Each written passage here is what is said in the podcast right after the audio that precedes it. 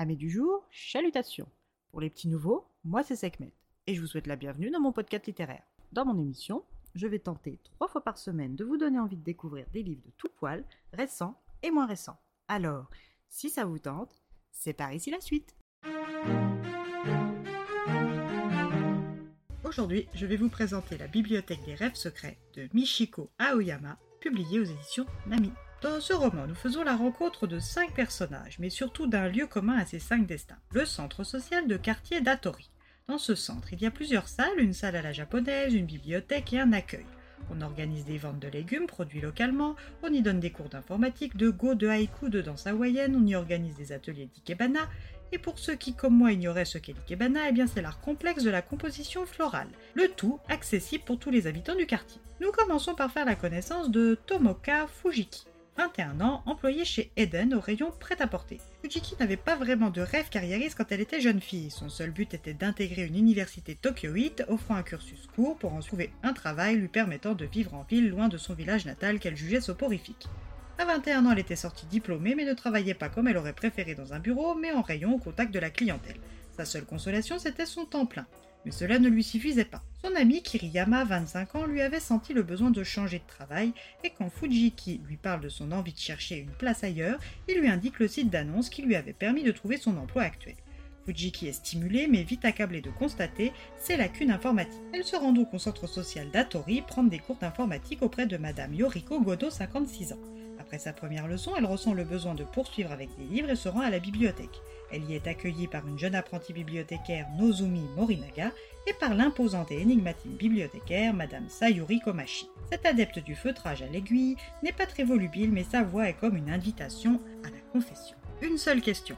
Qu'est-ce que tu cherches? Fujiki n'ose pas répondre qu'elle cherche un but qui la motiverait à travailler. Mais Madame Konashi sait lire entre les lignes. Elle lui confie une liste d'ouvrages pour apprendre à maîtriser Excel et le titre d'un livre pour enfants. En plus de sa liste, elle reçoit une petite objet fait par Madame Komashi. Grâce à ses suggestions et à cette petite poêle en laine, Fujiki trouvera-t-elle son chemin? À la bibliothèque du centre, Madame Komashi dispense ses conseils en bonne bibliothécaire qu'elle est, mais fait aussi un peu plus que ça. Et ce n'est pas Natsumi Sakitami qui dirait le contraire. Cette jeune maman de 40 ans a fait sa carrière au service éditorial du magazine féminin Mila. Juste avant sa grossesse, elle avait atteint le poste d'éditrice adjointe en bouquant une auteure de romans sur un projet de roman par épisode.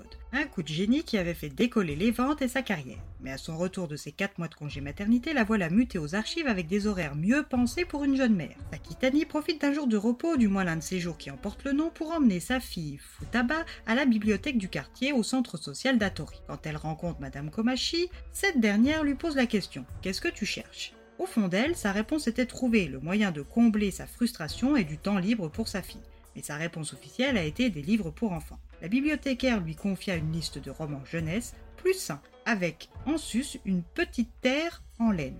Munie de ses livres, de son petit goodies et de sa précieuse fille, arrivera-t-elle à accepter les changements peut-être salutaires de sa nouvelle vie sans avoir le sentiment d'avoir perdu quelque chose? Tout comme Fujiki et Sakitani, Ryo, Suda et Masao vont eux aussi passer les portes du centre, inscrire leur nom, le motif de leur visite et l'heure de leur arrivée au centre pour ensuite se rendre au bout du couloir dans la bibliothèque tenue par Madame Sayuri Komashi et son apprenti Morinaga afin d'y recevoir une liste de livres qui est censée répondre à la question essentielle que l'on se pose tous et toutes au moins une fois dans sa vie. Qu'est-ce que tu cherches? Le tout accompagné d'un petit objet en laine choisi par hasard par la bibliothécaire elle-même. Alors, si vous aussi, vous cherchez des réponses, poussez les portes d'une librairie et entamez la lecture de la bibliothèque des rêves secrets.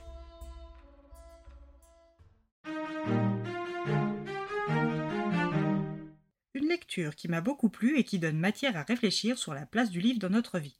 Car comme le dit notre bibliothécaire Komachi, la valeur d'un livre est plus dans ta propre interprétation que dans la puissance des mots. Et lorsque l'on a l'impression d'être écrasé ou insignifiant dans la société, il faut se rappeler que l'on est tout à chacun, à notre échelle, un rouage d'une plus grande machine. Par exemple, lorsque l'on achète un livre en tant que lecteur-lectrice, on fait partie d'un grand processus qui démarre avec l'idée d'un ou d'une auteur, en passant par toutes les étapes de création, pour finir dans nos piles à lire, puis dans nos bibliothèques pleines à craquer. Et c'est grâce à cet achat que l'univers du livre continue de vivre. Donc maintenant, vous avez une réponse toute faite pour toutes celles et ceux qui viennent vous dire d'arrêter d'acheter des livres. Petit cadeau de notre auteur aux lecteurs et lectrices du monde entier. Et bien voilà, j'en ai fini pour aujourd'hui. J'espère que cet épisode vous aura plu et vous aura donné des nouvelles idées de lecture. Si vous souhaitez découvrir d'autres petits bonbons littéraires tout droit sortis de ma bibliothèque, je vous retrouve le samedi 9 septembre prochain pour un nouvel épisode. Et si d'ici là je vous manque de trop, on se retrouve sur Instagram, at lectures de Sekhmet. Sur ce, chalut les amis et à la prochaine. thank you